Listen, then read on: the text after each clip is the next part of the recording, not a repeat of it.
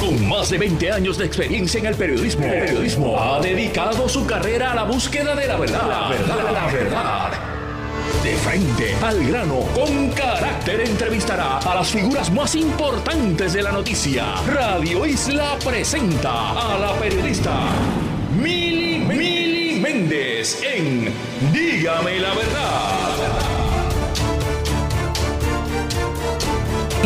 Muy buenos días a todos y todas. Bienvenidos a, a, esta edición final de este año del panel de mujeres. Les voy a explicar qué es lo que está pasando porque aquí como que hubo un cambio de horario. Este, Mili está disfrutando de unos días y me ha concedido el honor de eh, manejar el programa durante el día de hoy. Entonces se nos ocurrió por qué no dedicarle todo el programa a un panel en el que conversemos las mujeres y que hablemos sobre el contexto en el que estamos, cuáles son las situaciones que estamos viviendo en Puerto Rico. Eh, y, tengamos un diálogo un poco distinto al formato que tenemos siempre en nuestro programa. Le agradezco a Emilia el honor. Siempre para mí ocupar esta silla es un inmenso honor y ya mismo voy a, a presentar a las participantes, pero les quiero, eh, para ellas y para el público, ¿verdad? Les quiero adelantar cuál va a ser el formato distinto del día de hoy. Eh, típicamente en una hora, 50 minutos, tenemos muy poco tiempo para eh, articularnos con más calma, con más eh, eh, citando referencias, etcétera.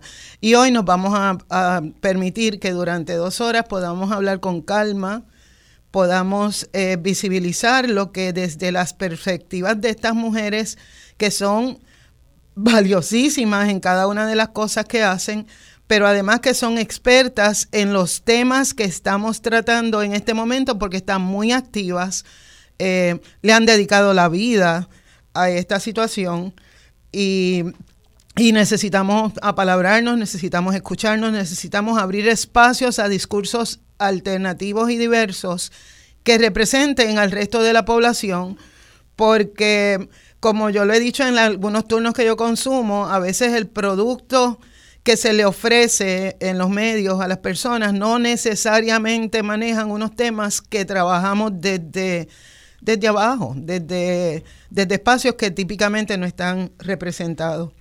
Entonces, para eso vamos a usar unas referencias. Yo voy a compartir las referencias. Les invito a que nos sigan tanto por la plataforma de Radio Isla como por la página eh, de Facebook, porque van a estar ocurriendo cositas interesantes aquí. Eh, eh, y vamos a estar compartiendo algunos contenidos durante la transmisión. Excuso a las compañeras Ana Irma Rivera Lacén, que, que aparentemente Ana Irma tenía algún percance de salud. Eh, también excuso a la amada compañera Carmen Lebrón, quien, como ustedes saben, es abogada, activa, eh, trabajando en, unidades especializadas, representando a personas eh, sexo, género diversas en asuntos de violencia y le tocó hoy estar en la, este, la corte. Pues eh, comenzamos, no, estamos esperando a una de las compañeras, pero comienzo con una que es parte del espacio en esta casa, que es la, amada Irma Lugo. Pero la presentación de Irma hoy va a ser un poquito distinta, porque este, la conocemos como directora del Observatorio de Equidad de Género en Puerto Rico y como otro montón de cosas que ella aporta, pero Irma tiene una carrera completa dedicada a la academia. Eh, ella desde la academia gestó el espacio en el que ahora mismo trabaja, que son asuntos de género de la mayor diversidad e interseccionalidades. Así que Irma, breve, eh, primero las gracias, querida, pero además dinos un poquito de ti para que la gente conozca. Bueno, pues saludos al público que nos escucha. Eh, pues soy natural de Ponce y ya tú sabes, uno se viene a estudiar en traslado de, a la UPR y se queda por acá, ¿verdad? Y eso, eso pasó conmigo. Pero este, tuve la oportunidad desde mis profesoras en la UPR de Ponce, la doctora Margarita Reñal Guerra, que fue ese primer curso de la mujer, sociedad y derecho donde le pude dar nombre a esos temas que me llamaban la atención y me preocupaban. Así que desde entonces, pues sí, ya fui definiendo esas áreas académicas de trabajo y siempre con un énfasis en la educación, ¿verdad? Porque apostamos a la educación desde diversidad de, de, trabajo, ¿verdad? Tanto en la academia a nivel universitario, pero a nivel de escuela y a nivel comunitario también. O sea, tanto la educación formal como la educación informal desde diferentes vertientes son importantes para estos temas que es como mencionaste ahorita, ¿verdad? Son transversales pero interdisciplinarios, ¿verdad? Porque hablamos desde una mirada de derechos humanos, justicia social y estudios de las mujeres y el género. Bello, pues esa es Irma. Pero entonces tengo el honor de presentarles a una licenciada que no la conocí aquí, la conocí ella laborando, acompañando a una de las víctimas sobrevivientes que yo estaba acompañando.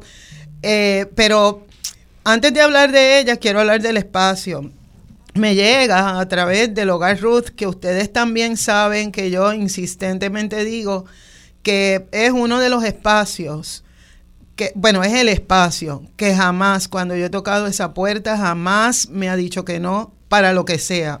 Y yo no voy a listar aquí las cosas más inverosímiles y a las horas más inverosímiles en que yo toco la puerta de Hogar Ruth. Y puede ser desde el acompañamiento de una persona trans, este, para que me orienten sobre algunas cosas, acompañamiento a mí propiamente, porque la política en Puerto Rico es bien violenta y a veces necesitamos ventilar, ¿verdad?, lo que nos pasa para manejarlos con inteligencia emocional, pero que además tengo que decir que Lidel Flores, su directora, además de ser una compañera, es una amiga que me consuela. Y lo último que digo sobre el espacio para presentársela, es que ella viene sustituyendo a Carmen Lebrón, eh, pero no es por casualidad, es porque ella y Carmen, ambas tienen un montón de años también en Hogar Ruth y ambas son las abogadas de Hogar Ruth. Así que con mi mucho agradecimiento y mucho honor les presento a la licenciada Janine Meaux. Sí, muy buenos días. Eh, un placer estar aquí con ustedes, agradecida de la oportunidad. Y pues, como usted dice, ¿verdad? Somos Hogar Ruth y tenemos la misma cultura. Así es que, al igual que Hogar Ruth, ¿verdad? Como usted dice, siempre tiene las puertas abiertas para usted y nunca hay un no. Pues de nuestra parte, ¿verdad? Al del Flores pedirnos que estuviéramos hoy aquí con ustedes y la licenciada Carmen Lebrón, ambas, ¿verdad? Grandes mujeres, luchadoras, eh, de los derechos de las mujeres, los niños, ¿verdad? Y de todas eh, las personas, eh, pues con mucho gusto, ¿verdad? Accedimos a estar aquí con ustedes y esperamos aportar un granito de arena en este programa. Pues muchísimas gracias y felicitamos a Hogar que tienen el compartir con todo y el albergue lleno, tienen el compartir hoy.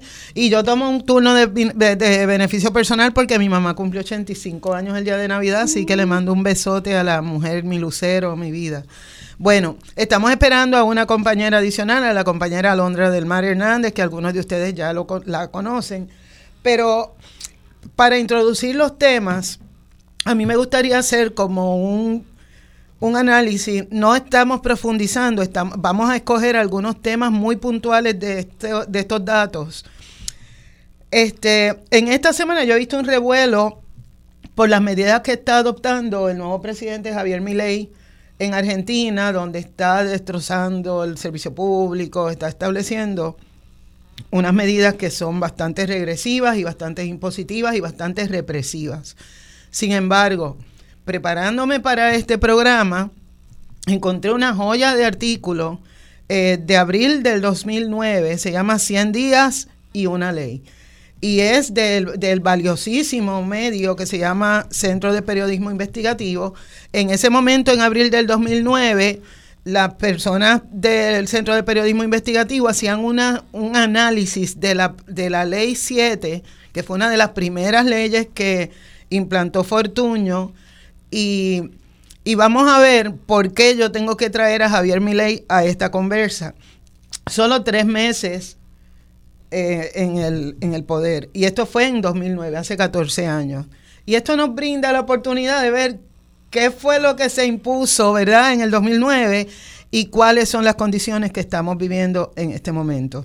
Eh, y fíjense, la ley 7 surge como un intento de Luis Fortuño para eh, reducir el gasto público de 3.200 millones de dólares gasto público. En esto me detengo un poquito en la parte de mi sombrero de administradora, porque existen dos tipos de gastos, bueno, existen muchos tipos de gastos, pero los que nos deben ocupar en el, en el espacio público, en, en lo que tiene que ver con el gobierno, son el presupuesto de gasto, que es el presupuesto anual, pero también el presupuesto a más largo plazo, que es el presupuesto de, de capital, y es donde cae nuestra deuda de más de 1.200 millones de dólares.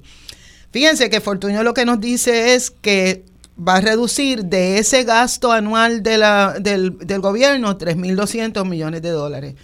Pero la letra chiquita era bastante grande, así que vamos a ver qué pasó ahí. ¿Qué implantó él? Poder casi absoluto del Ejecutivo, inapelable. Limita las acciones de los tribunales. O sea, aquí que hay separador de, separación de poderes, tenemos ramas ejecutivas, rama legislativa y la rama judicial. El Ejecutivo en ese momento cooptó unos poderes que eran exclusivos de la rama judicial. Y hablo como leguleya, no soy abogada y hablo como ciudadana, no, no conozco, ¿verdad?, cómo, se cómo funcionan las cortes más allá de haber tenido que acudir a ellas. Entonces, la tercera es que establecía la política pública de reducción de derechos laborales para los empleados públicos en aquel momento. Y aquí dejo un, como una cuñita, para, nada más que para reflexionar, fíjense que la sindicación de los empleados públicos la trajo eh, Pedro Rosselló a finales de los años 90 y siete, ocho años más tarde, Fortuño desvanecía eso que se suponía que habíamos logrado porque él hizo todo esto básicamente nada más que con la nada más que con la eh, oposición del pueblo. ¿Cuál fue el efecto para los empleados públicos? Era suspensión inmediata de beneficios, reducción de jornada permanente. Dejaba a los empleados sin protección legal y a merced del gobierno lo que eso quiere decir, eh, o sea, nosotros nos hemos acostumbrado a ver la noticia y a reaccionar sobre la noticia, pero, pero dejamos muchas veces afuera el análisis de los efectos. A largo plazo. A largo plazo. ¿Cuáles son los efectos que tuvo esta ley 7? Bueno, se redujo la, nómina gubernamental. Y esto es de un artículo que acaba de publicar Noticel, lo publicó hace algún tiempo, yo diría que poco más de dos, tres semanas, pero lo actualizó anoche, así que esto es calientito. Miren los datos de, recuerdan, se iba a reducir el gobierno, el parámetro era los empleados que tuvieran 13 años o menos, pero eh, ¿qué se hizo? ¿Qué se hizo con ese modelo? Pues dice la, la, información del Instituto de Estadísticas, que es calientita, que en el año pasado, en el 2009 teníamos 218 mil empleados en la nómina gubernamental.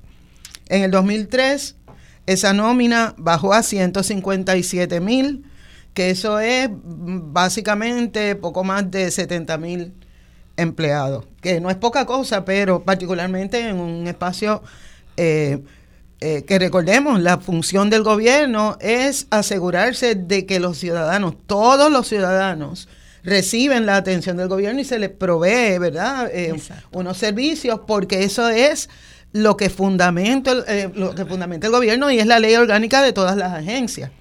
Pero miren lo que nos pasó del año anterior, del 2022 a este año, las corporaciones públicas, es decir, las que quedan, las que quedan, eh, y en, este caso el número mayor de empleados viene de Autoridad de Acueductos y Alcantarillados, tuvo una reducción de nómina de 18%.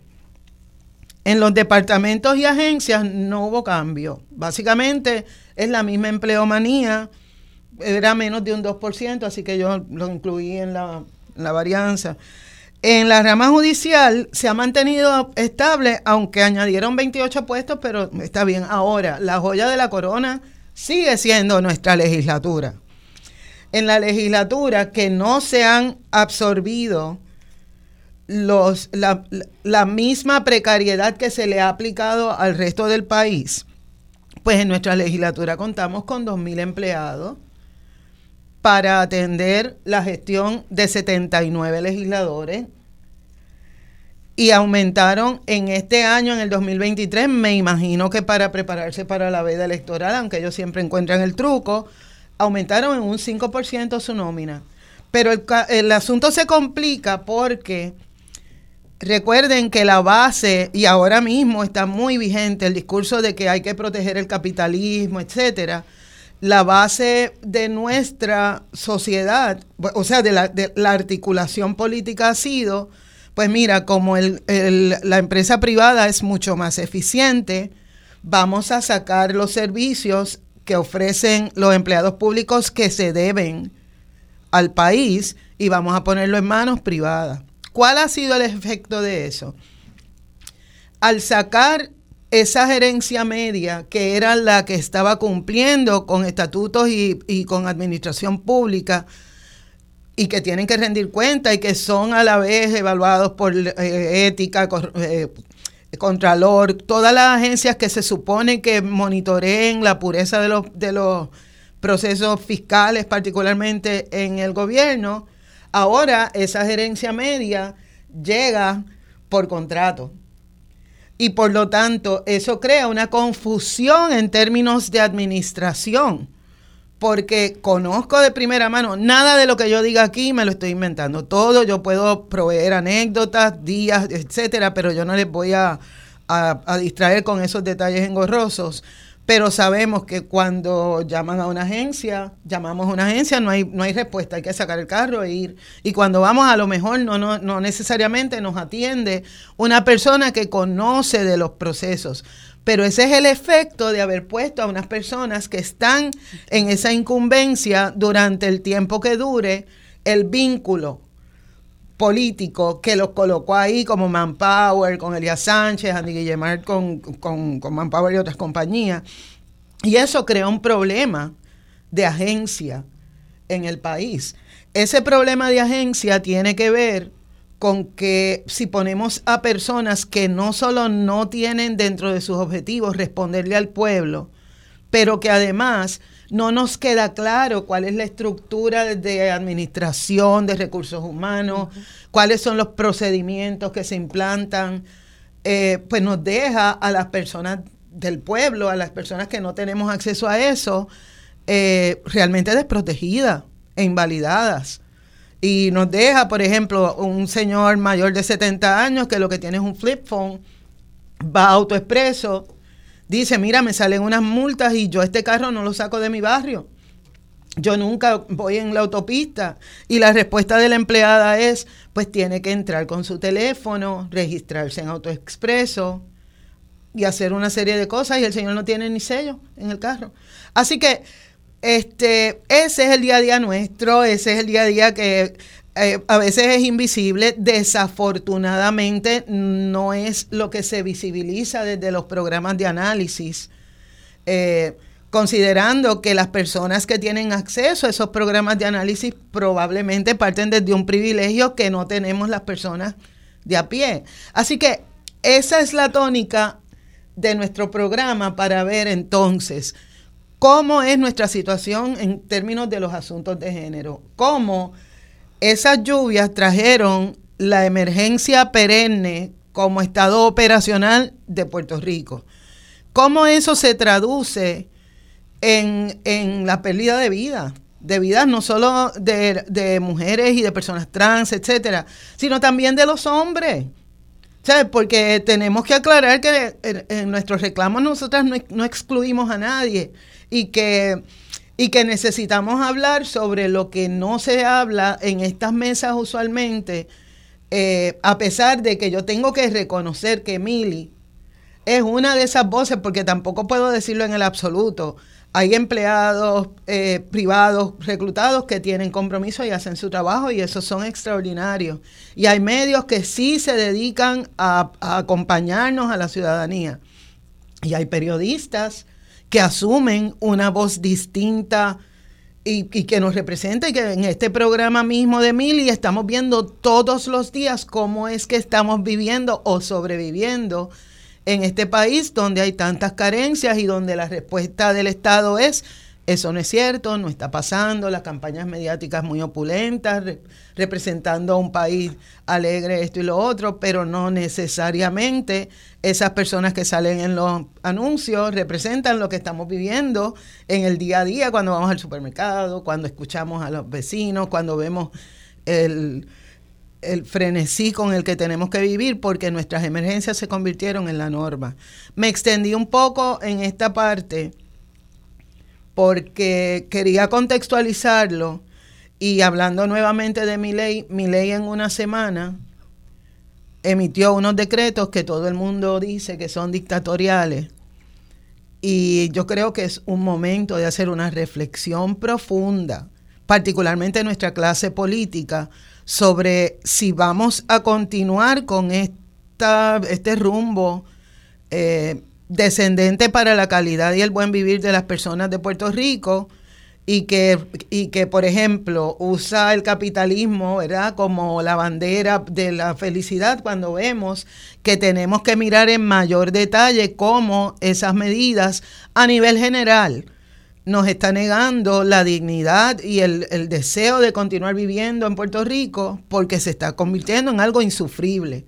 Así que con, ese pie forzado, yo creo que podemos irnos a la pausa. Sí, nos vamos a la pausa para no interrumpir a ninguna de las compañeras y comenzamos esta, e, este viaje que vamos a tener durante ya hora y media. Gracias. Dígame la verdad, las entrevistas más importantes de la noticia se escuchan aquí. Mantente conectado. Radio Isla 1320. 1320. Conéctate a radioisla.tv para ver las reacciones de las entrevistas en vivo. En vivo. Esto es Dígame la verdad con Mili Y regresamos aquí a este programa especial de cierre de año eh, desde la perspectiva de las mujeres y el género. Y, y, nos acompaña ahora la tercera panelista, que es un lujo también, un lujote. Es la mujer que me representa lo que yo hubiese querido hacer cuando tenía su edad, la edad que tiene ahora. Pero no pasa nada porque trabajamos juntitas y bien cerquitas. Y es Alondra del Mar Hernández quien me enorgullece, es una mujer afrofeminista, hecha para adelante, ha luchado por los derechos. Pero quiero, eh, tú has estado aquí, la gente ya conoce tus posturas y tu opinión, pero me gustaría saber, eh, me gustaría que cogieras un poquito de tiempo para que le dijeras a la gente ¿Quién tú eres? ¿Cómo tú quieres representarte? Anda. Eh, bueno, buenos días, compañeras. Buenos días a los radioescuchas. Buenos días. Eh, pues como escucharon, mi nombre es Alondra del Mar. Yo soy una mujer, soy madre de una fabulosa chica de 12 años y creo que esa es mi mejor representación porque gracias a ella es que yo soy feminista. Yo con 18 años fui mamá, así que tuve que aprender sí o sí a defenderme, tuve que aprender sí o sí a a echar para adelante. Así que Valentina es mi maestra de vida y Valentina, por ella, sí, yo fui mamá lactante por cinco años. Así que tuve que, de que me botaran de salones de la universidad, etcétera, tuve que aprender sobre mi cuerpo. Así que yo soy lo que soy por Valentina. Así que soy estudiante de Derecho, me gradué en mayo, pero sobre todo soy internacionalista. Y estoy casi quedando mis pininos en el campo internacional así para copiarme un poquito de Irma. y obviamente soy una mujer que se identifica como afroboricua y trato de siempre en todo lo que hago en mi vida darlo en una perspectiva bien eh, de raza, de género, de clase, porque para coronar el cupcake soy de Carolina. Del ah, calentón. Del calentón. y campeones de la BCN. Con esto. y del voleibol femenino. Y del voleibol femenino. Así y con mayores campeonatos. Así que soy una Carolina, como una Carolina celestial, como dicen por ahí, y, y orgullo de eso. Así que nada, honrada de estar con constantes compañeras tan lindas que, que me que me ponen la vara bien alta y eso es bueno. Así que espero poder aportar y, y, que sea un espacio bien nítido y que todo el mundo lo disfrute. Lo va a hacer. Ya lo es, ya lo es. Gracias, querida. Bueno, me gustaría comenzar con Irma, porque eh, Irma, además de todo el montón de cosas que hace, lleva varios años dedicada a mantener al país al día sobre los datos que tienen que ver con mujeres, personas trans y niñas, adolescentes desaparecidas y asesinadas e Irma ve el efecto, ellas para poder articular el, el, estudio, ¿verdad? Que ellas publican, ellas tienen que ver unos datos que son más allá de los números, unos datos cualitativos. Pero además, hace un mes publicaron un estudio que habla de, digo, habla de un montón de cosas porque ella les va a explicar de qué tiene que ver el estudio, pero que de lo, lo, que, lo que me traje con mayor urgencia es los daños colaterales de, de los feminicidios. ¿Sabes? Las abuelas criando, hermanas, tías criando, pero además, lo, más que me, que me, trastorna es eh, las crías huérfanas que nadie menciona. Nadie, yo nunca he visto un plan del Estado para manejar ese trauma que quedan esas crías para toda la vida y el porcentaje tan alto de crías pequeñitas que encuentran a, su, a sus mamás o que presencian el momento en que las asesinan. Entonces, eh, con eso en mente, mirando que esto que vivimos es el efecto de lo que hablamos hace un ratito, este... Bueno, pues eh, retomando un poquito, ¿verdad? Hay una palabra que tú mencionaste ahorita, Eda, y es bien importante, es la emergencia perenne. Cuando mencionaste eso, espérate, ahí es el clic, ¿verdad? Y Eda comenzó este, dando un contexto de lo que está ocurriendo ahora mismo en Argentina con el nuevo presidente, ¿verdad? Con esas tomas de decisiones políticas que está que se están tomando, que ya la gente está protestando en las calles, ¿verdad? Pero por miles y miles, pero entonces lo trae en el contexto de en Puerto Rico lo que fue la Ley 7 en el año 2009, que recordemos que eso significó el despido supuestamente, ¿verdad?, de más de 30 mil empleados públicos. Y yo quiero traerle un dato bien importante. En ese momento yo me encontraba trabajando en el Consejo de Educación Superior de Puerto Rico y no se hablaba de los empleados transitorios que los empleados transitorios en aquel momento también fueron los que finalizaban su contrato y también se quedaron fuera. Así que dentro de los números ese número no estaba siendo contemplado. Así que en ese contexto general, ¿verdad? Es bueno que la gente recuerde que lo que ocurre, esas tomas de decisiones en ese despido masivo de empleados públicos en aquel momento, tenemos que verlo en dos fases. Lo que son los empleados de por sí, ¿verdad? El impacto hacia ellos y ellas, su familia, ¿verdad? Ese impacto económico hacia la familia, pero el impacto hacia el servicio público. ¿verdad? Hacia las personas que tienen la necesidad de recurrir este, a, a los diferentes servicios. Y eso, ¿verdad? Este, de este edad lo trajo contextualizando a nivel general del impacto que estamos viendo hoy día en Puerto Rico. ¿Por qué? Porque escuchamos las noticias, especialmente, por ejemplo, en, instituciones tan importantes como es el Departamento de la Familia, como es este eh, Departamento de la Familia, Educación, Justicia, ese, esa empleomanía que es tan importante como son los trabajadores y trabajadoras sociales que son los que dan ese servicio público directo, ¿verdad? Especialmente en los casos de violencia que estamos viendo más a nivel general, ¿verdad? En esa violencia familiar en ese contexto, pero que impacta a nuestras niñas, a nuestras mujeres.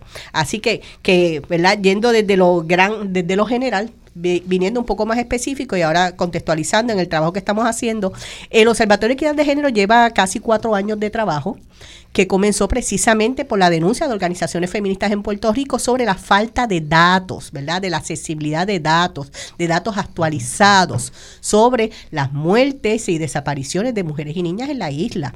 Y entonces las agencias que en aquel momento, como por ejemplo la policía, que todavía podemos acceder a la página y esos datos no están actualizados, no están accesibles tan fácilmente, pues este responde a eso, precisamente porque se puede concretar con una iniciativa de la compañera Carmen Castelló, que es una trabajadora social por su cuenta, que ella iba documentando las desapariciones de muertes y, de mujeres y niñas en Puerto Rico, precisamente.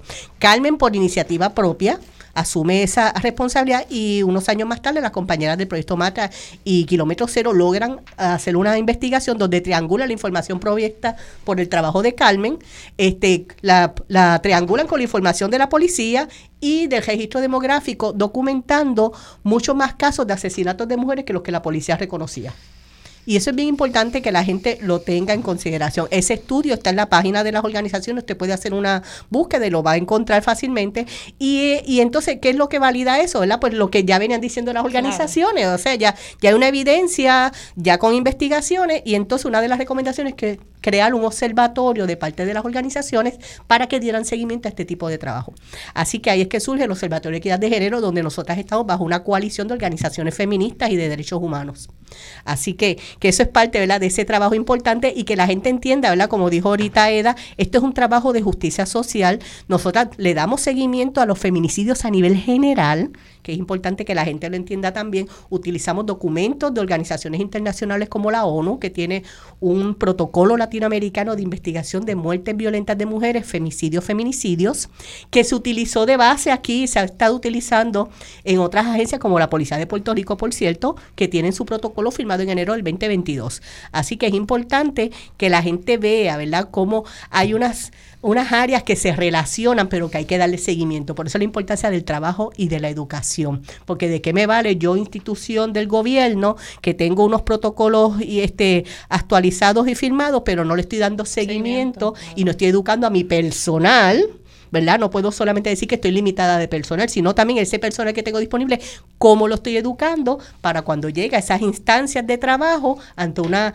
emergencia, ¿verdad? Una situación que sea, este, pues, convocada por la gente, que, la, que la gente llame, mira, sucede una situación y que esa persona que llega allí, pues, no, no reconozca primero que es un feminicidio, porque hemos escuchado a algunos representantes de la policía ante los medios, ¿verdad? Que no, no los reconocen y después sí los reconocen. Entonces ahí tú te das cuenta que todavía el trabajo de educación a ese personal está un poquito atrás. Sí, y, sobre eso que tú dices, eh, rescato un par de cosas. Eh, se habla de que faltan 500 personas que sean trabajadores y trabajadoras sociales. 500.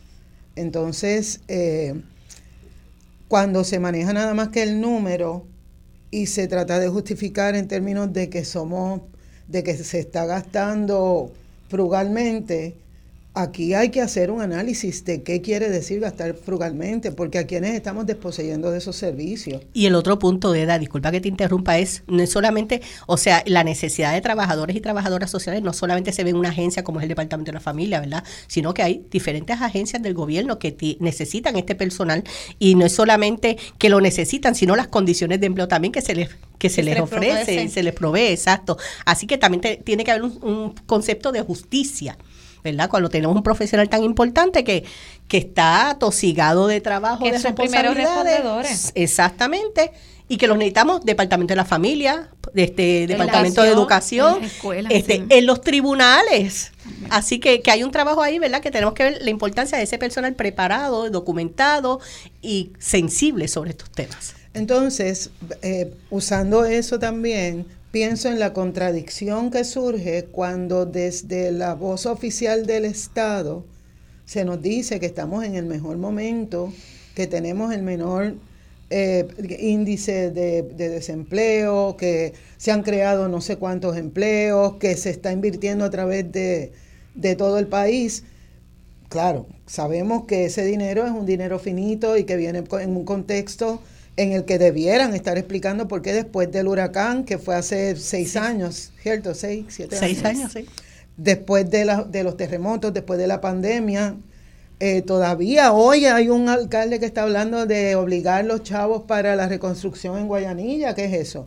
Pero la otra cosa que quería, eh, usando como pie forzado la necesidad que tuvo, tuvieron diferentes sectores de articular con cientificidad la cuestión de los datos, que hay una razón, y, y repito nuevamente, todo lo que yo estoy diciendo es, está sustentado por datos o por información provista por el mismo Estado. Antes de la salida de Arnaldo Claudio del puesto de monitor, todos esos datos estaban disponibles en, en el portal de la policía. Ahí podíamos ver las estadísticas desagregadas que tienen que ver con las violencias, pero además teníamos acceso a los informes de querellas administrativas internas y cuánto es el porcentaje de personas que tienen querellas administrativas por casos de violencia doméstica. Eh, claro, nos fallaba el no poder saber si les habían desarmado o no, porque esa información es, es privada. Pero con ese, con ese panorama, al entrar un nuevo mm, eh, monitor y, la administración cambiar, cada vez se fueron sacando más datos disponibles del portal.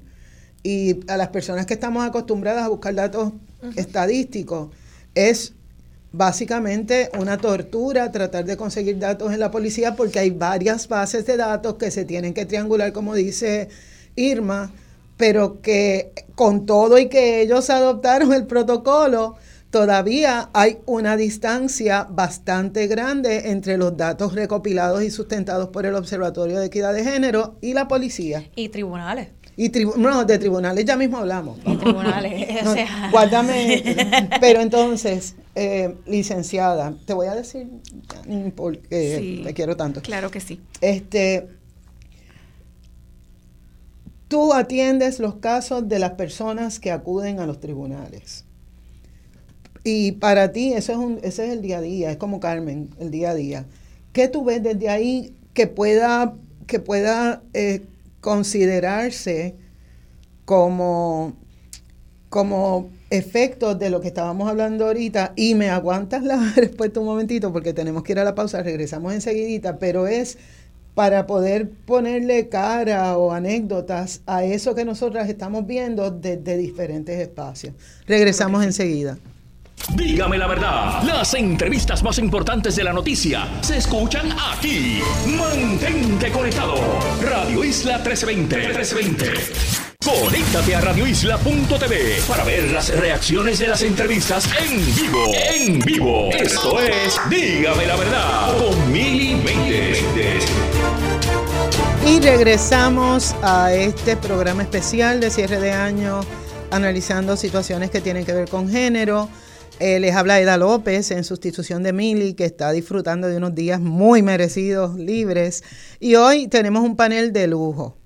Nos acompañan Irma Lugo, del Observatorio de Equidad de Género, la licenciada Janine Meaux, que es la abogada, una de las abogadas de Hogar Ruth, con muchísimos años de experiencia en manejo de casos de violencia doméstica y de género, y mi amada Alondra del Mar Hernández, que ya llegó y que está aquí representando.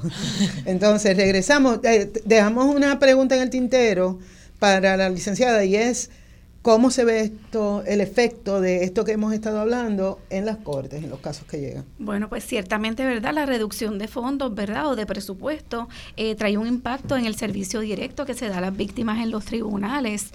Eh, se decretó el estado de emergencia PARE, ¿verdad? Pero además de decretar un estado de emergencia, entonces hay que identificar eh, los fondos, ¿verdad? Para poder atender esa emergencia, como bien han mencionado ustedes antes. reconocer, ¿verdad? ¿Qué servicios son esenciales también, verdad, en la atención de esa problemática o de esa emergencia? Eh, para que entonces realmente haya el acceso a la justicia eh, al que tienen derecho todos nuestros ciudadanos y ciudadanas ¿verdad? puertorriqueños. Eh, esos fondos hacen falta ciertamente también, como ustedes han mencionado, para la prevención, ¿verdad?, que está en la educación.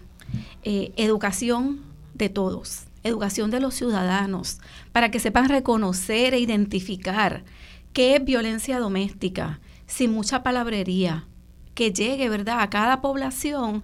Eh, yo, por ejemplo, le digo a mis víctimas, ¿qué es violencia doméstica? Maltrato emocional, eh, maltrato psicológico, eh, maltrato físico, pero en el fondo, ¿qué es violencia doméstica? Yo se los defino de una forma mucho más sencilla para que ellas me puedan ayudar a identificar su problema. Y es todo lo malo. Nosotros sabemos cuando una persona nos hace algo malo. Así que sencillito, como si fuera verdad a, a, un, a una persona de, de kindergarten o de donde sea, lo malo que una persona te hizo o te dijo. Aquello que te hizo la persona en quien tú confiaste, en quien tú confiaste tener una relación de amor y que te hizo cosas que tú sabes que no nacen desde el amor. Así es que, ¿verdad? Esa educación dinero, ¿verdad? O fondos para la intervención, que ya entonces es una etapa donde ya cuando esa víctima que hemos educado despierta y dice, espérate, esto que me está pasando a mí no es para lo que yo quiero estar en una relación de pareja, no lo quiero tolerar, no lo voy a tolerar y voy a actuar y voy a buscar ayuda. Pues entonces esos componentes que intervienen con esa víctima también, ¿verdad? Hay que identificar fondos para ellos y Luego de esa intervención, pues entonces también están los servicios, ¿no? Que ahí entra entonces, ¿verdad? El trabajo que, que hacemos con mucho honor eh, y con mucho respeto desde Hogar Ruth, ¿verdad? Y desde distintas otras organizaciones eh, eh, afines de servicio directo ya en el tribunal. Trabajo en el programa de intercesoría legal de la sala especializada del Tribunal de Arecibo y allí junto a dos intercesoras legales componemos, ¿verdad?, ese programa y entonces damos ese servicio. Entonces, ¿qué le pasa a Hogar ¿verdad?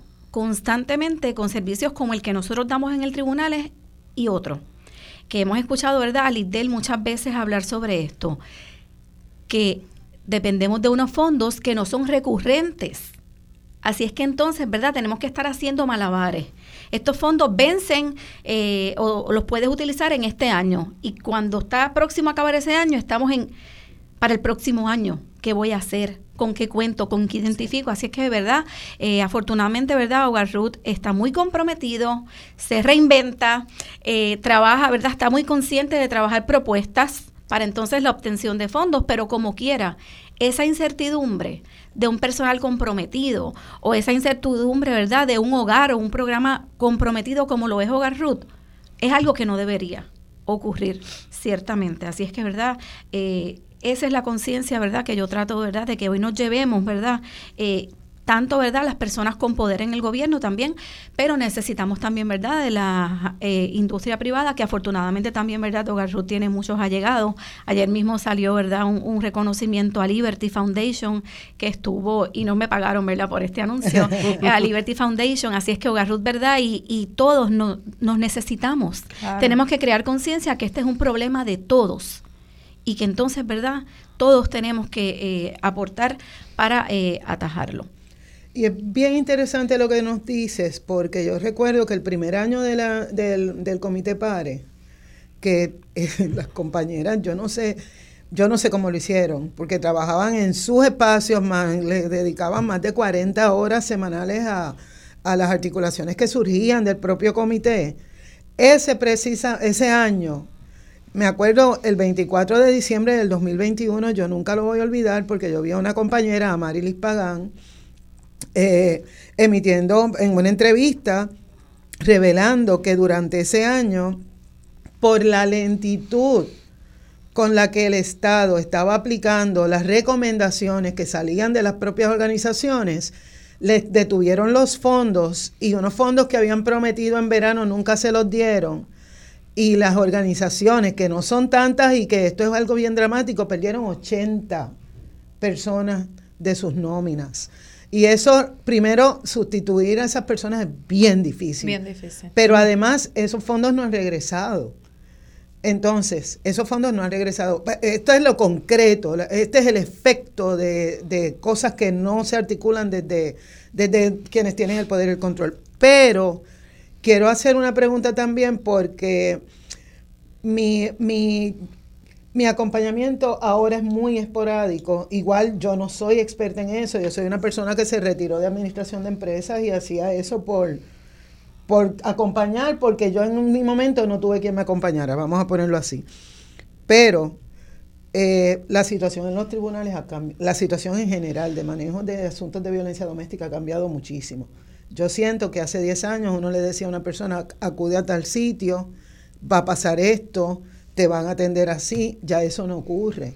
Entonces no podemos tampoco eh, hablar con desesperanza porque nos tenemos y nos estamos acompañando, pero faltan los elementos más importantes de una articulación de país, que es que el Estado se inserte y que los, actores y actrices públicos en Puerto Rico asuman postura y dejen de estar con la postura negacionista y lo que fuera. Pero me gustaría, desde tu, perspectiva, que es mucho más amplia que la mía, que me hables, porque existen unos estereotipos de quiénes son las personas que, que están sometidas a patrones de violencia doméstica. A mí me gustaría que tú me dieras como que en un rapidito, ¿verdad? ¿Cómo, ¿Cuáles son las características de personas que tienen que acudir a buscar auxilio en casos de maltrato y violencia doméstica? Pues ciertamente no podemos tener un estereotipo. La violencia doméstica es algo, ¿verdad?, que nos puede pasar a cualquiera. a todas nosotras, ¿verdad? Eh, no estamos exentas de violencia doméstica. Así es que ese estereotipo es lo primero que nos tenemos que sacar de la mente. Eh, no es un asunto de estrata social, no es un asunto de personas con poca o mayor educación. Eh, ciertamente, ¿verdad? Uno de los casos que más me impactó a mí, ambas personas tenían no solo una preparación profesional, sino que una preparación profesional en la conducta humana y cómo, ¿verdad? Una persona que tiene unos conocimientos de conducta humana puede maltratar a otra, pero como una que tiene unos conocimientos se deja o tolera maltratar, es algo que ciertamente choca, por lo cual, pero no juzgamos, no estamos exentos. Así es que yo creo que eso es lo primero que tenemos que tener en mente, que una víctima de violencia doméstica puede ser cualquiera. En cuanto a lo otro que me preguntaba, Eda, eh, pues ciertamente, ¿verdad? Y aprovecho, ¿verdad? Para que aquellas personas que en este momento nos estén escuchando y que estén en una situación de la cual quieren salir y no desean tolerar más, porque es que a nadie, a todos nos gusta el amor, a nadie nos gusta la violencia, pues que sepan, ¿verdad? Que en el tribunal eh, sí hay eh, unos servicios para ustedes y en todas las agencias en general, o sea, lo importante es tocar la puerta y allí vamos a estar para ustedes. Eh, desde la persona que te va a orientar, eh, porque yo que estoy en el tribunal todos los días, eh, pues no necesariamente es un lugar agradable. Así es que la mayoría de las personas te dicen, es que es la primera vez que yo estoy aquí, yo no sé cómo es esto, qué va a pasar. Pues allí va a estar desde el alguacil que te recibe, ¿verdad? Es mi experiencia por lo menos, hasta la intercesora, hasta que eventualmente llegas donde el juez, no vas a estar solo o sola va a haber alguien que te va a acompañar, te va a orientar, te va a dar la oportunidad de que tú mismo tomes la decisión de si en efecto lo que se te está ofreciendo allí, ¿verdad? El presentar una denuncia es lo que tú quieres, eh, bueno, comenzando con una querella, ¿verdad? Y después una eventual denuncia por consulta con la fiscalía, de si deseas solicitar una orden de protección, las medidas de seguridad que debes tomar acompañando esa orden de protección. Eh, el plan de seguridad, ¿verdad?, que te prepara esa intercesora legal, eh, que te vamos a explicar, que hoy el juez te va a escuchar, ¿verdad? Si es que llegas tú sin la otra parte, pues el juez te va a escuchar inicialmente, eh, te podemos hasta, ¿verdad? Si la sala está vacía, es importante a veces hasta enseñarle la sala del tribunal para que sepas y no entres de momento ahí te dé el frío olímpico. Yo siempre recuerdo la primera vez que, que yo vi una vista en el tribunal acompañada por mi profesor de la Escuela de Derecho, saludos al licenciado eh, Fiero Aprieto, eh, que cuando me tocó dirigirme al juez, eso yo me sentía en una burbuja, un silencio. Eh, y tardé en lo que empecé y arranqué, para mí fue eterno. Yo creo que fueron segundos, pero para mí fue eterno. Así es que yo siempre pienso, eso le va a eso le pasa a mi a mi víctima que yo estoy acompañando. Así es que en la medida de que ella ella simplemente se asome y vea dónde es que tú vas a pararte y ahí dónde va a estar el juez y que tú le vas a hablar y tú sepas qué es lo que va a transcurrir, ¿verdad? Ocurrir allí, cómo es el proceso, es una ayuda que vas a tener. Eh, en los distintos tribunales de Puerto Rico, eh, específicamente, ¿verdad? Sobre todo en las salas especializadas que están en los centros judiciales, eh, pero de igual modo, eh, si la víctima lo atienden, ¿verdad? En, en un pueblo, se le coordinan los servicios también, ¿verdad? Algunos de los servicios de la sala especializada. Así es que no van a estar solas, cuentan con eh, personas que le vamos a orientar de cómo es el proceso y no solo orientarles de cómo es el proceso, sino de acompañarles, darles un apoyo, una dirección. Como yo siempre digo, ¿verdad? Nosotros no vamos a hablar por ti. Que te toca hablarle al juez, te toca hablarle al juez, pero no vas a estar sola. Así que les reforzamos, por ejemplo, eh, esto yo se lo tengo que decir al juez o yo misma le digo, mira, esto que me acabas de contar a mí es bien importante que se lo cuentes al juez. Sí, eh, mil gracias por describirnos, ¿verdad?, cómo se supone que funciona el proceso. Vamos a una pausa. Les hablé de López en sustitución de Mili. Regresamos ya mismo con nuestro programa de cierre relacionado con temas de mujeres, género y la situación general del país. Gracias. Dígame la verdad, las entrevistas más importantes de la noticia se escuchan aquí. Mantente conectado. Radio Isla 1320. 1320. Conéctate a radioisla.tv para ver las reacciones de las entrevistas en vivo. En vivo. Esto es Dígame la verdad con Mili 20. Y regresamos a nuestro programa especial que tiene que ver con, con eh, mujeres, género, la situación del país. Y me acompaña en este panel de lujo la doctora Irma Lugo, que es una gran amiga y colaboradora, la licenciada Janine Miaux y Alondra del Mar Hernández. Y la licenciada nos estaba describiendo qué es lo que se supone que ocurra cuando acudimos a un tribunal. Cuando acudimos a un tribunal, eh, se supone que eso que ella acaba de describir pase no solo en la sala especializada, que en mi experiencia ese es el proceso que se implanta, o sea, es bien atípico que no se cumpla con ese proceso en las salas especializadas, pero en las otras salas, las de investigaciones, etcétera, yo he visto cosas, o sea, es, es otra cosa distinta. Así que una víctima sobreviviente que acuda al tribunal sin tener la orientación y sin estar acompañada, a lo mejor se encuentra con un espacio muy hostil, igual que para todas las personas que acudimos al tribunal. Entonces, y yo tengo experiencia en eso y por eso quiero hablar contigo, Alondra, eh, sobre una cosa que a mí me preocupa mucho. Llevamos muchos años eh, reclamándole al Estado la educación con perspectiva de género, ¿verdad? Eh, una de las posturas mías sobre la educación con perspectiva de género, además de decir que es crítica su implantación, es que eso atiende un segmento de la población. Y un segmento de la población que típicamente van a ser menores de edad, ¿verdad? Que están en edad escolar. Pero esos casos de feminicidios y femicidios los cometen personas adultas.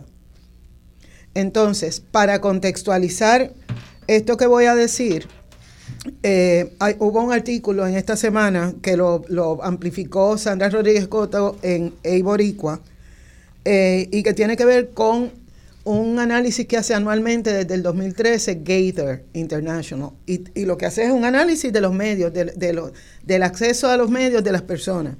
Y me llamó mucho la atención y parto en este, en este contexto, parto de una realidad que está a la vista de todas las personas, pero que no necesariamente se hace algo con eso. Y es que quienes analizan asuntos políticos de Puerto Rico, la mayoría son hombres, la mayoría son abogados, la mayoría vienen de mucho privilegio o aspiran a mucho privilegio, la mayoría asumen posturas negacionistas. En, con el caso de Carla, por ejemplo, yo he escuchado unos análisis aberrados que no parten de lo que ocurrió. De verdad, que fueron dos huesas. O sea, hay, hay una serie de cosas que, que le llegan a nuestro pueblo como no para que lo pueda analizar, sino para que crean en la persona que lo está diciendo y si ese análisis está errado o está cojo o es incompleto o no tiene perspectiva de género, pues las personas lo que consumen es eso. Y yo quiero puntualizar en este contexto, rapidito, eh, unos hallazgos que a mí me parecieron, a mí me fliparon. Y es, la, eh, tiene que ver con medios locales. No incorpora cable TV, no incorpora streaming ni nada por el estilo. Este es el consumo que tenemos en este momento en Puerto Rico de nuestro, bueno, los periódicos ya hace es menos del 51%. es un porcentaje, no voy a no voy a dedicarle mucha atención a los medios impresos, aunque sí tengo que destacar que medios alternativos sí están manejando informaciones que son importantísimas, medios alternativos e independientes. Pero miren estos hallazgos. En los grupos profesionales, bueno, en, términos de, de la televisión, en, entre, en el 20 televisión local, en el, en el 2020 y en el 2021 se alcanzaron hasta un 91% de consumo de televisión local. O sea, el 91% de las personas en Puerto Rico consumen en alguna medida televisión, local, Que no tiene que, o sea, puede ser los noticiarios, puede ser un, análisis, un programa de análisis. En el Internet, en 10 años. Hace 10 años teníamos un 70% de uso. En el 2020 aumentó un 100 por razones obvias, pero en los últimos tres años se ha mantenido en 73%. De Internet. De Internet en general. Ahora, Esto se pone bastante chévere.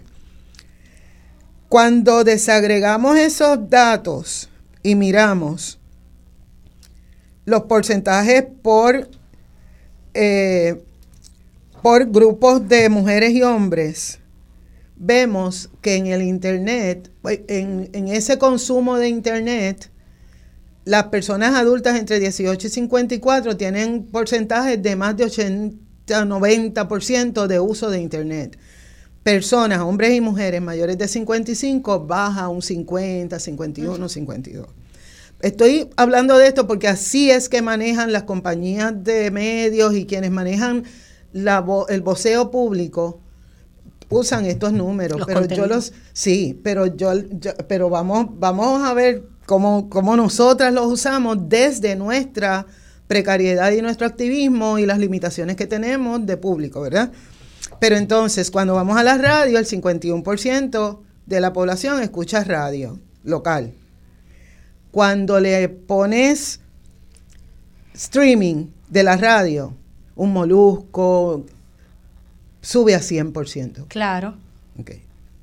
Entonces, en, en, términos de las redes sociales, entre el 18 y el 50, los, en los dos sexos, o sea, hombres y mujeres, siendo bien binaria, eh, tienen esa misma característica. El 50 solo el 50% de los mayores de 55 años acceden a, información en las redes. Y eso nos plantea unos retos, pero también nos plantea unas oportunidades. Y te digo por qué. Cuando miramos el contenido de la televisión local, ¿quiénes son las personas que potencialmente no van a tener acceso a otros contenidos a través de su televisión? Las personas precarizadas, ¿verdad? Que lo que tienen es televisión local. Y, y, si a los ejecutivos que dictan el discurso que sale desde esas emisoras no les importa ese segmento, por las razones que sean, o sea, eso es otro programa aparte que tiene que ver con market share y todo eso, pero ellos no, no crean, crean el contenido que piensan que es, esas personas deben consumir. Y ahí tenemos contenidos que no tenemos programas infantiles, así que nuestros infantes a las 7 de la noche, o sea, lo que, ven es la... okay. Eh, se, se, siguen insistiendo en usar estereotipos a pesar de las múltiples denuncias y tienes programas de comedia que usan la identidad de personas que los están viendo para mofarse. El, el hombre negro que tiene sobrepeso, que es gay y que lo caricaturizan. La mujer de baja estatura, la mujer vieja, el hombre viejo. O sea, pero, pero no es de situaciones graciosas, es usando el estereotipo, el estereotipo para volarnos, ¿verdad? Eh, alimentándolo. Este, los temas que se escogen, eh, por ejemplo, a mí, eh, a mí que si yo no tuviera, ¿verdad? ¿Por qué a mí me debe interesar que se discuta todo el tiempo unas decisiones internas del Partido Nuevo Progresista cuando lo que yo tengo es una vecina que está encamada y que no recibe los servicios? Y eso se replica donde quiera. Dicho eso, ¿qué cosas podríamos decirle a una persona que acuda al tribunal con la que, el tribunal, la persona tenga la expectativa que nos acaba plantear la licenciada Meaux y lo que encuentre, la, la, fuente de la persona es esos medios que yo te estoy diciendo. Y llega sabe que la va a matar y se encuentra con que no necesariamente lo que aspiramos o lo que es nuestra idea de cómo me van a proteger la vida es lo que está implantado. ¿Cómo podemos hablarle a esas personas que no tuvieron acceso o no se vieron reflejadas para llamar a un sitio donde puedan recibir ayuda? ¿Qué podemos hacer?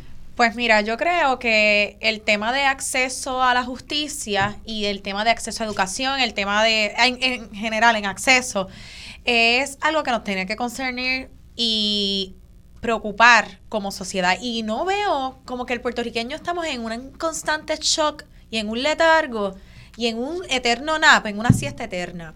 Y, y es preocupante porque aunque yo diría, les dijera, eh, nosotras tenemos que resguardarnos porque tenemos que protegernos y tenemos que acudir y tocar las puertas necesarias y conocer el derecho y conocer los, los derechos que nos salvaguardan, ciertamente sabemos que la víctima y la ciudadana, el ciudadano de a pie no conoce el derecho. Entonces tenemos el, eh, sistema de justicia, tenemos a tribunales que le encanta hablar sobre el acceso a la justicia. Tenemos mucha gente por ahí que dice que, eh, que constitucionalmente el derecho es para todos y para todas, y eso es una gran mentira, porque en la práctica no se ve así. Y entonces nos toca a nosotros, literalmente, esta frase famosísima que se da los...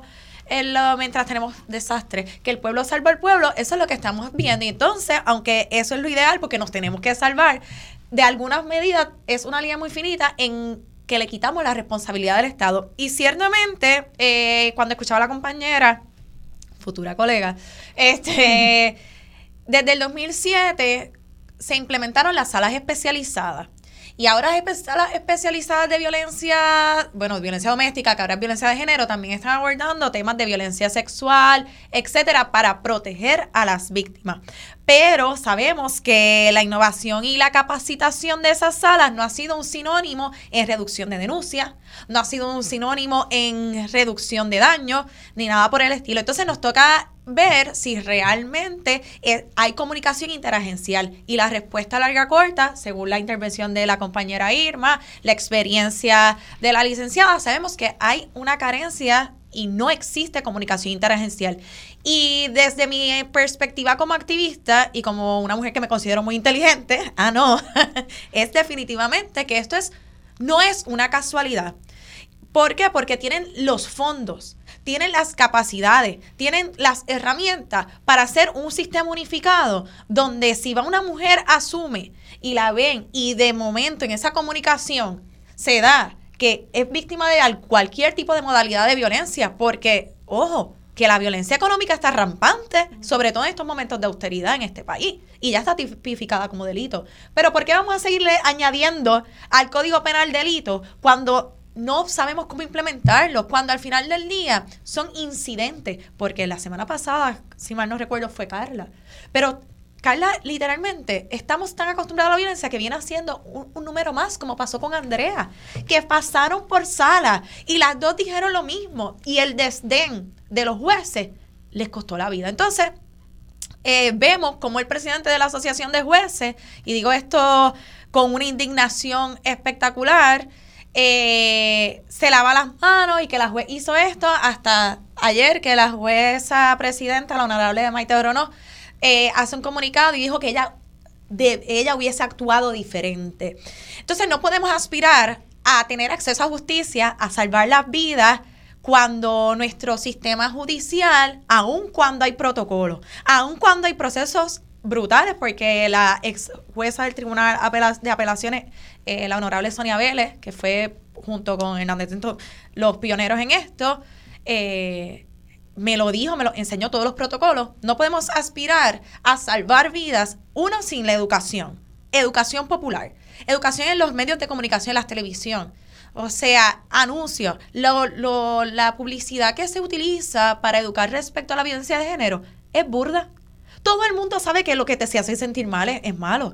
Todo el mundo lo sabe. Pero ¿dónde está la educación de cómo funciona la sala? ¿Cuál es la ley? ¿En qué te ampara? ¿Qué es un delito? No me digas las características, pues las características son hartas sabidas y las sabes desde la señora que vive en Ajunta hasta la que saben la que vive en Barrio Mameyes en, en Guaynabo, hasta la que vive en Tintillo Gardens. Esto todo el mundo lo sabe, cómo se implementa. Entonces no podemos aspirar a tener un sistema robusto, a tener, a salvar vidas, cuando nuestro sistema de justicia se basa completamente a discreción del juez discrecional, discrecional. Y es discrecional porque incluso la, la jueza del Tribunal Supremo dijo, yo hubiera actuado diferente. Y eso hubiera es una flexibilidad propia de la discreción. Entonces, eh, ciertamente, de nada vale, porque lo voy a decir así muy fatalista, tener salas especializadas si no tenemos comunicación interagencial, si no tenemos educación popular, si no tenemos educación comunitaria. Eh, creo que es urgente que la gente sepa eh, las modalidades de violencia, eh, sobre todo esas modalidades de violencia más chics. ¿Sabes? Las la, la, que no son necesariamente que me metí una pescosa, como decimos por ahí. Eh, así que la, la, responsabilidad es grande y la responsabilidad también cae en los medios de comunicación, según los datos que nos trae EDA, este, que todavía la televisión sigue siendo el medio de comunicación más consumido. Entonces, ¿qué, estamos, qué está pasando con, nuestra, con nuestros medios de comunicación? Y, y hay que emplazarlos a que asuman posiciones. Y no, yo no soy muy partidaria del cancel culture, de la cultura de cancelación, pero ciertamente si se meten las patas tiene que haber un reclamo de rectificar inmediatamente. O sea, porque toda violencia es escalable. Y la violencia no necesariamente es un insulto, no necesariamente, sino acciones y omisiones. De, y yo pienso que también tenemos violencia doméstica, tenemos violencia de género, porque nuestro Estado es uno violento. Claro. Se acabó. Y soy muy puntual y muy franca con esto porque el hecho de que no tengamos comunicación interagencial, el hecho de que seamos un país eh, sobrelegislado y que no se implemente es precisamente por una lavada de cara vulgar. Y cuando venimos a ver, no lo van a implementar correctamente porque sería asumir el fracaso propio de ellos mismos. Claro, yo lo quiero aclarar porque para mí la honestidad es bien importante y la representación, el yo verme en otra persona, como por ejemplo en ustedes tres, yo me veo perfectamente. Ahora, para yo llegar a este punto, yo tuve que hacer mucho estudio propio y la información está ahí. Hay portales llenos. Por ejemplo, tú, acompañas a una amiga porque esa amiga se queja de que está en violencia doméstica, pero conocemos cómo ese patrón de interrelaciones entre ella y su pareja va escalando indistintamente de los detalles va escalando y se convierte en un patrón. Y que esa vez él le manoteó al frente de la cara y ella se ofendió. Pero si la próxima vez la empuja, ya hay, ya hay, una, alarma. Y si lo, se da una tercera vez, que es todavía más fuerte, estamos en un patrón de violencia. Y yo he acompañado a muchas personas que cuando yo les describo esto es que se dan cuenta de que están en una relación de maltrato. Porque todo lo que está alrededor normaliza Ay, no te quejes, tú eres una changa. Ay, es que esta mujer siempre quejándose. Ay, que esa mujer es una loca. Bueno, yo, no voy a entrar en todo eso. Y lo que yo quiero, en, mi caso, enviarle como mensaje a todas las personas, no es nada más que a las que están en, una relación así. Acudan a los portales. Miren, yo uso como referencia siempre, invariablemente, paz para las mujeres.org. La función paz para las mujeres se creó antes de la Procuraduría. Surge como efecto de, todo el cabildeo y los trabajos que hicieron las compañeras para lograr la ley 54. Ahí hay desde autoexamen para tú identificar si la relación que tú tienes, eh, hay, hay vicios de, violencia. de, violencia.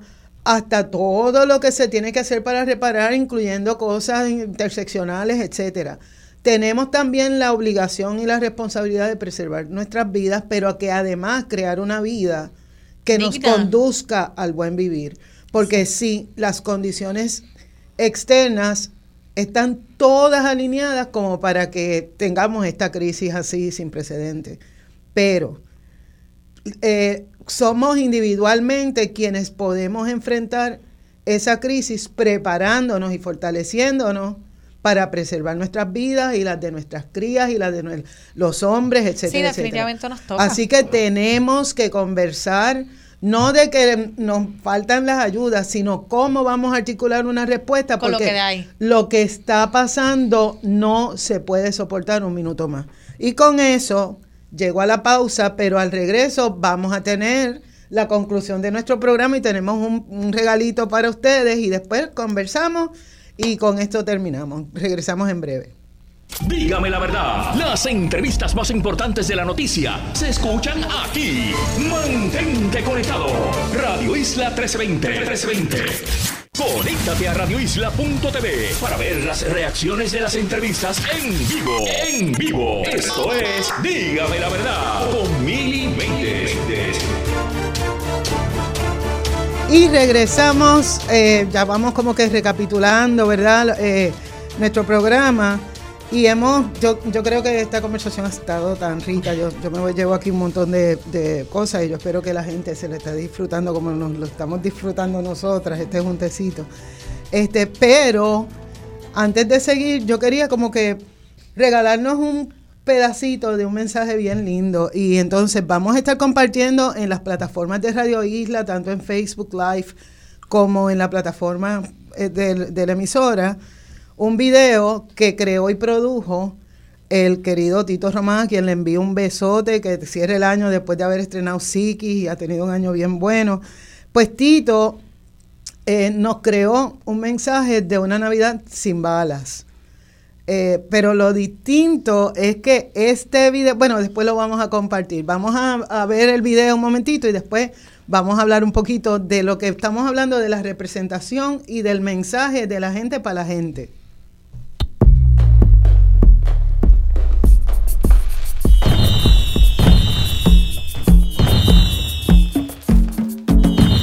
No, que nadie sepa nada. No, que nadie diga nada saquen los palos con los cueros. Que este año ya se acaba. Vamos muchachos, saquen los palos. Ya son las 12 y duro la sonamos. Porque tornillo, aquí apretamos. Donde es el punto que la formamos. Para todos los que se han ido, por todos los inocentes. Mi palo sí que suena. Mi palo da corriente. Es que mi palo tiene historia. Mi palo es diferente. Voy a defender mi palo cueste lo que me cueste. Este es por todos los que se han ido, este es por todos los inocentes. Es que mi palo sí que suena, es que mi palo da corriente.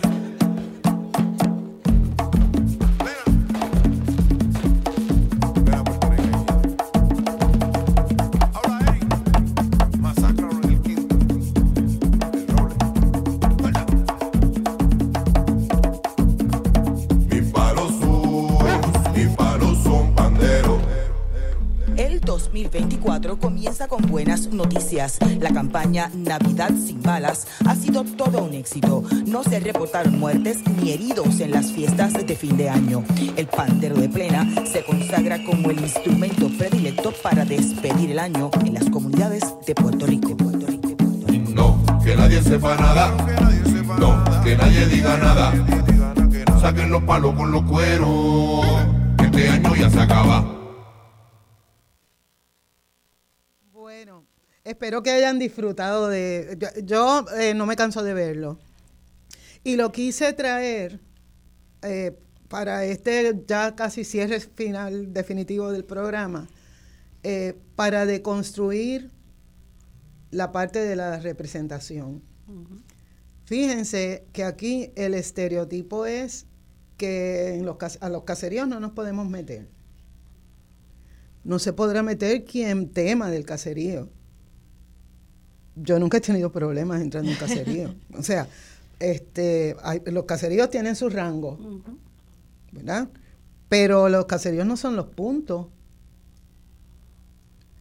Para que se lograra esta producción, participó todo el caserío. ¿Por qué participó todo el caserío? Ese caserío estaba limpio, no había una persona fuera del lugar, o sea, los vecinos se quedaron adentro, los del punto recogieron mientras estaban tomando las imágenes en los drones, adornaron, limpiaron, pintaron. Esta producción está hecha con Corazón Production, porque Tito Román, la gesta, todas las personas que están participando ahí, no recibieron fondos de la industria cinematográfica para crearlo. Pero, ¿cuál es la, cuál es la ganancia de un producto como este? Bueno, pues vamos a decodificarlo. En la calle, un palo es un arma. Desde el principio, cuando ellos están gesticulando de como si fueran a volar chiringa, uno se está preguntando, ven acá, cómo ese gesto tiene que ver con esta música. Y la lección que nos dan, que nos da esto es que la representación que tenemos en las noticias de las muertes, las masacres, lo que pasó en el residencial, mira, aquí, aquí están pasando cosas bien interesantes.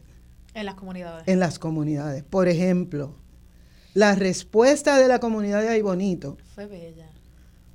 Y se acompañaron hasta el final y se siguen acompañando hombres y mujeres. Hicieron, como las víctimas sobrevivientes, hicieron todo lo humanamente posible para preservar la vida de esa nena. Pues aquí, en este producto que nos regala Tito, como mensaje, esto a lo mejor personas que vienen del privilegio y que descartan a la gente de los residenciales no lo va a entender. Pero Tito no lo creó, sino para que los que no vivimos en residenciales veamos que sí es posible articularnos colectivamente desde la gente de los residenciales, porque yo dudo mucho, dudo, y vengo de la barriada San José, yo dudo mucho que la esperanza de las personas que viven en los residenciales es, ojalá y me, maten a mi hijo, ah, o me peguen un tiro, o, o, que ojalá y mi hijo termine siendo adicto. Tenemos una responsabilidad social de preguntarnos cómo esas personas excluidas, incluyendo ¿verdad? Nuestros reclamos por lo de la violencia que atrapa a todas las personas, a todas las mujeres, etcétera, etcétera, que, que nos hace potenciales víctimas en un espacio que estamos viviendo en la crisis permanente. Ya nos estamos acostumbrando a no tener luz y cuando estuvo el huracán perdimos a más de 3.000 personas y ahora eso se replica y no estamos mirando todo el montón de gente que está muriendo por las condiciones precarias. Y hay un exceso de más de 3.000. Así que yo creo que aquí hay unas conversaciones que se necesitan tener, que son importantes tener, importantes articularlas desde otras perspectivas. Lo que estamos haciendo muchísimo trabajo, pero ese trabajo tiene, tenemos que empezarlos a medir desde la efectividad, la eficiencia, de cuánto estamos logrando que otras personas se conciencien. Y una cosa que yo tengo que decir con muchísimo orgullo es que yo soy una aprendiz en este, en este renglón porque a mí me están enseñando generaciones más jóvenes que ya lo tienen mangado, que ya lo tienen súper mangado, que ya no hacen chistes de personas homosexuales, que cuestionan cuando hay alguien racista en el grupo, o que, o que cuestionan cuando hay cosas clasistas. Eso muchos ustedes los tienen en sus casas. Hemos, avanzado tanto. Eso hemos avanzado, mi hija. ¿Y eso qué tiene que ver? Y es lindo porque... Nos enseñan. Nos enseña eh, mi familia... Eh, mi primo hermano amado está con una mujer de Fiji Island, le estaba comentando a Eda de Fiji Island, eh, obviamente eh, practica el hinduismo, sabemos que esos son... Y cuando nosotros fuimos a hacerla a intencionar, me voló la cabeza que todos mis tíos, que yo pensaría que, yo los amo, pensaría que eran limitaditos, ¿qué hicieron? Hicimos como, mm", y automáticamente hicimos un par porque obviamente había ella. Y la incluimos, eh, o sea, en una muy buena intención y, y, y ella se sintió muy respetada. Y yo creo que es porque realmente, por ejemplo, mi hija de 12 años, ya ellos ¿qué eres? Ay, eso no es nada. Y, y, y, no tienen esto, estas mezcolanzas mentales de mi hijo lo educo yo y toda esta cuestión. No, y los chismes, o sea, Y los chismecitos, ellos no les importa. es, una apuesta a la esperanza. Es una, apuesta a la esperanza, al igual el, mensaje que nos da el video, ¿verdad? Una apuesta a la esperanza, porque, eh, ¿verdad? Es lo que dice Navidad sin balas, un 2024 sin balas, ¿verdad? Este, y ese mensaje de, de, la apuesta a la esperanza, yo creo que es parte de lo que nos hacen. O sea, yo no tengo hijos e hijas, pero tengo sobrinos y sobrina y esa dinámica se da, ¿verdad? El regaño en la fiesta familiar, el, ese tema, eso, ¿por qué traes ese tema? Como diría tu nena, eso no es importante. qué tiene que ver? ¿Qué tiene que ver? Lo importante es que es una persona humana y se merece, ¿verdad? El reconocimiento a su respeto a la dignidad humana. Así que, pues que eso es lo que hay que trabajar. Coincido con ustedes en eso, ¿verdad? Eh, no, no mencioné a mis hijos al principio, igual que a Alondra, que me inspiró tanto, ¿verdad? Hablando de su niña, que estoy loca por conocerla. es un eh, personaje. Pero de, igual modo, ¿verdad? También tengo dos tesoros en casa y ellos también, ¿verdad? Nos enseñan y por ellos es que hacemos esto. Su alegría. Eh, a mí también me da alegría, ¿verdad? Eh, la conciencia, ¿verdad?, que, que, yo he podido inculcar en ellos sobre este tema y cuando me cuentan, ¿verdad?, tal vez de la relación de noviazgo de esta amiga eh, que tiene y entonces cómo ya pueden dar un consejo, ¿verdad?, o una perspectiva, pues yo digo, estamos haciendo, ¿verdad?, lo que nos toca eh, y lo hacemos en la casa, lo hacemos en el trabajo, lo hacemos aquí hoy, lo hacemos en donde nos toque en todo momento. Así es. Y yo, bueno, vamos a la pausa, pero antes de irnos a la pausa, esa es la intención de este programa. Este, eh, nosotros tenemos un futuro, bueno, un presente muy bueno. A nosotros, o sea, las condiciones que se están dando en Puerto Rico no estimulan a que nuestra juventud se quede. Y sin embargo, esa misma juventud es la que nos dice en los espacios en los que yo permito que me, o sea, ellos permiten que yo les acompañe eh, dicen, ¿sabes qué? Nosotros nacimos después de la precariedad, pero esta es nuestra isla y aquí nos vamos a quedar. Y si yo quisiera irme, ya yo me hubiera ido, pero este es mi país. Yo no voy a dejar a mi país, yo no voy a dejar a mi familia, yo no voy a criar a mis crías fuera de aquí. Esa es la actitud de la juventud que decidió quedarse. No es por falta de opciones, porque 59 pesos de un viaje de JetBlue lo consigue cualquiera es porque quieren articularse aquí. ¿Y quiénes somos nosotras y nosotros para crear condiciones para que se vayan? Así que venimos, ya vamos a venir para cerrar y vamos a cerrar el fiestorro este, pero les agradecemos muchísimo su audiencia. Venimos en un momentito. Dígame la verdad, las entrevistas más importantes de la noticia están aquí. Mantente conectado y recuerda sintonizar al mediodía, tiempo igual, en Radio Isla 1320 y Radio Isla.tv. Conéctate a radioisla.tv para ver las reacciones de las entrevistas en vivo. En vivo. Esto es Dígame la verdad con Mili Y regresamos a nuestro segmento final de este panel extendido que Mili nos obsequia, ¿verdad? Tanto a nosotras como al país. Eh, eh, Mili, te agradezco esta oportunidad, sabes que te amo. Gracias a todas las personas que han estado conectadas, pero vamos, eh, pienso que lo dejamos en un, en un espacio que nos inspira y nos emplaza, ¿verdad?, a hablar de cómo vamos a seguir, ¿cierto? Este, y quería enmarcarlo en eso de la representación, porque una de las cosas que se han normalizado en Puerto Rico es a excluir voces que sean distintas, que, se, que, sean voces del disenso, que nos planteen situaciones que no son las con las que nos sentimos cómodas, cómodos y cómodes. Y eso, de eso tenemos múltiples, múltiples ejemplos. Y, eso lastima, no solo a las personas, sino a los espacios. Y yo sé que lo personal es político, y, pero lo político también es personal, y en eso personal hay unos espacios que son bien íntimos, que se tienen que también respetar, proteger y garantizar su dignidad. Dicho eso, eh, yo tengo, yo llevo proponiendo, y hoy lo presento ante el país, eh, la, posibilidad de articularnos desde otras miradas, con otros, eh, con otras conversaciones, con otras inclusiones, preguntarnos por qué no hay una voz que hable por sí misma en este espacio. Por ejemplo, de la mamá que tiene tres, tres trabajos en fast foods y tiene dos crías y, y tiene que sobrevivir. Yo no puedo hablar por ella. Ella se puede apalabrar mejor que yo. Así que pienso, y se está gestando este estilo de trabajo en, muchos espacios. Y eso produce la sensación no solo de acompañamiento, porque no nos vemos solos y solas, sino que además para seguir caminando y articularnos tenemos, hacemos un compromiso con que no es solo para mí, es para la gente que es como yo, que me acompaña, que está conmigo. Y eso es lo que yo propongo, ¿verdad? E-, esa es la propuesta mía porque ya de verdad que estamos muy agotadas con tanto, con, eh, con, replicar el estilo que usa el Estado contra nosotras, pero además con que las cargas más fuertes, por ejemplo, en el caso de violencia doméstica, ha caído en los hombros de las personas que luchan y luchamos para erradicarla. Dicho eso, hay un tema que aquí en Puerto Rico no se habla casi no se habla, y es el tema de las reparaciones.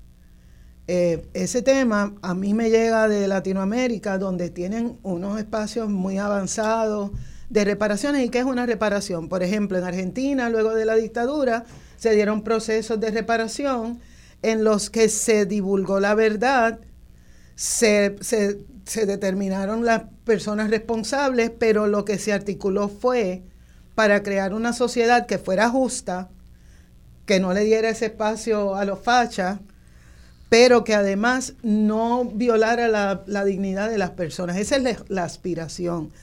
El problema es que eso es un reto muy grande, porque envuelve eh, cuestionar nuestros propios privilegios, nuestra propia, nuestra propia participación y representatividad. Y, y entonces yo lo que quiero es que por lo menos consideremos las reparaciones y que esa perspectiva de las reparaciones surjan de que para yo tener éxito yo no tengo que invisibilizar, invalidar, desacreditar a otra persona, sino ver cómo lo que estamos haciendo y lo que estamos articulando podría ser inclusivo, podría abrir el camino a esas crías que tenemos que están hablando un discurso totalmente distinto y que no les importan. Por eso se excluyen, porque cuando ven que, la discusión es para ver quién es el más corrupto, ellas sí. Así que para recapitular, viendo las reparaciones como eso, lo que estoy diciendo es bien, bien finito porque esto requiere mucha conversa, pero teniendo una perspectiva de reparaciones y, y luego de todo este rato hablando, que me gustaría saber qué ustedes podrían proponer para ver cómo nos vamos acercando desde los distintos espacios para crear la sociedad que realmente nos merecemos y que tenemos que construir. Bueno, eh, comentábamos ahorita fuera del aire, ¿verdad? Que en esta época del año, eh, y este, ¿verdad? Es el, eh, el último programa del año, ¿verdad? Entiendo yo, eh, de, de Mil y agradecemos estar aquí. Todos entramos en un proceso, ¿verdad? O invito a que todos entremos en un proceso de reflexión. Eh, reflexión tanto en la vida personal, pero también en la vida profesional o en lo que nos apasiona, ¿verdad? Eh, y que hemos escogido como vocación. Así es que ciertamente, ¿verdad? nuestro sistema no es perfecto, pero lo podemos perfeccionar. Y granito, ¿verdad? A granito podemos lograrlo. Así es que eh, comenzar un año, ¿verdad? Como el video que nos pusiste ahorita, Eda, eh, un año de esperanza, que las noticias realmente sean esas que pusieron ahí en el video, ¿verdad? Comenzamos un año donde nadie eh, surgió impactado por una bala, donde nuestras mascotas no fueron afectadas por los sonidos, ¿verdad? O, por las luces, y donde de igual modo, ¿verdad? Eh, ya no hayan víctimas de violencia doméstica. Esa es nuestra esperanza y ese es nuestro compromiso, ¿verdad? Siempre y cuando se acerquen a nosotros, eh, invitamos, ¿verdad?, a aquella persona que necesite ayuda a que nos contacte. Voy a dar el teléfono de Barrut, el 787-883-1884, 787-883-1884, para que allí, ¿verdad?, les podamos canalizar el servicio eh, que necesiten y podamos colaborar un poco en esa reparación de esos daños que han recibido. Eh, mencionaste ahorita, ¿verdad? La víctima y las víctimas eh, colaterales o secundarias, que como bien mencionaba nuestra directora Damari Feliciano en una entrevista, son víctimas primarias también. Así es que tenemos un compromiso, ¿verdad?, de repararle los daños a esas víctimas, pero además de repararlo, ¿cómo evitamos que sufran nuevamente un daño? Porque una víctima eh, que ha sufrido un daño, la posibilidad de que nuevamente identifique una pareja donde vaya a sufrir lo mismo o algo peor es. Así es que reparar y prevenir que vuelva a ocurrir ese daño es nuestro compromiso, nuestra esperanza con Puerto Rico. gracias por tu tiempo. Bueno, yo apuesto a la esperanza, pero apuesto a una mirada amplia, amplia de lo que es la educación, ¿verdad? De una mirada de cultura de paz, de derechos humanos, pero también de curiosidad, ¿verdad? Que nos acerquemos a lo que es diferente de una forma curiosa, con respeto, reconocimiento de la dignidad, ¿verdad? Del ser humano siempre, ante todo, y que lo que es diferente no es malo, porque hay que romper con eso, ¿verdad? Lo que es diferente es malo, pues no hay que romper con eso, ¿verdad? Lo que es diferente nos enriquece nos ayuda a ser mejores personas porque aprendemos del otro, de la otra, del otro, pero también, ¿verdad? Aprendemos a, caminar con esos otros valores que son tan importantes como la solidaridad.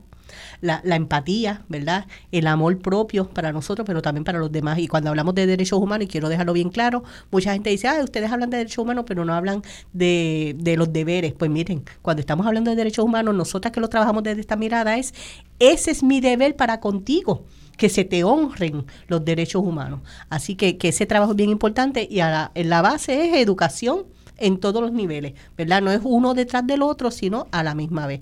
Es complejo, pero lo podemos hacer, así que por eso es la apuesta a la esperanza. ¿Y a ti, Pues a mí me, se me resulta un poquito difícil después de las compañeras, porque pues coincido totalmente, pero eh, de cara al 2024, pues sí, yo aspiro a que mi país tenga discernimiento yo creo que el discernimiento es una palabra y es un accionar bien valioso. Así que yo aspiro a que tengamos discernimiento, discernimiento de lo que es bueno, de lo que se ve como bueno, pero realmente es malo. Eh, y aspiro a que realmente utilicemos la energía del amor desde una mirada inclusiva y equitativa. Y no con los clichés estos, etcétera, sino realmente accionar desde y por amor, eh, sin agendas, etcétera, y que cuando venga alguien líder con algún tipo de agenda oculta que excluya a la mayoría, tengamos discernimiento y, la suficiente dignidad para poder eh, rechazar cualquier tipo de accionar que nos atrase como país y que beneficie a un sector muy pequeñito. Así que a mi país yo lo amo con locura. O sea, yo amo mucho a mi país y me duele. Amar a mi país no debería doler tanto, como dijo una compañera en algún momento. Así que yo creo que todos sabemos los problemas y no podemos seguir de la vista larga. Yo creo que tenemos que asumirnos y, saber que junto con el discernimiento, la democracia es algo que se practica todos los días y no cada cuatro años en una urna. Así que es nuestra responsabilidad civil. Dejémonos de ñeñeñe nuevamente y vamos a asumirlo de cara al 2024. Pues yo simplemente lo único que me resta es agradecerles a todas, agradecerles a todas las personas también que durante este año ah, desaprendieron y encontraron que hay otras maneras de hacer política. Y esas otras maneras tienen que salir desde la dignidad, que, que no se pueden visibilizar los reclamos de las personas, porque lo que estamos haciendo desde abajo está bien chévere, está bien, bien, bien pesado. Y y no necesitamos el permiso de personas que aspiran al poder para seguir viviendo con la alegría y el vivir sabroso que estamos gestando desde las comunidades que no salen ni siquiera. así que les deseo que el 2024 sea el año de poner esa esperanza a funcionar. Nosotras la tenemos, estamos pompeadas. Y, y, vamos a pensar bien, vamos a discernir bien y vamos a palabrarnos y vamos a preguntar por qué fulano o fulana no está aquí para que nos aporte sus perspectivas. Les queremos mucho, feliz 2024, gracias a Mili y les dejo con dos con dos personas que quiero mucho, Luis Penchi y el, el querido Ismael Torres.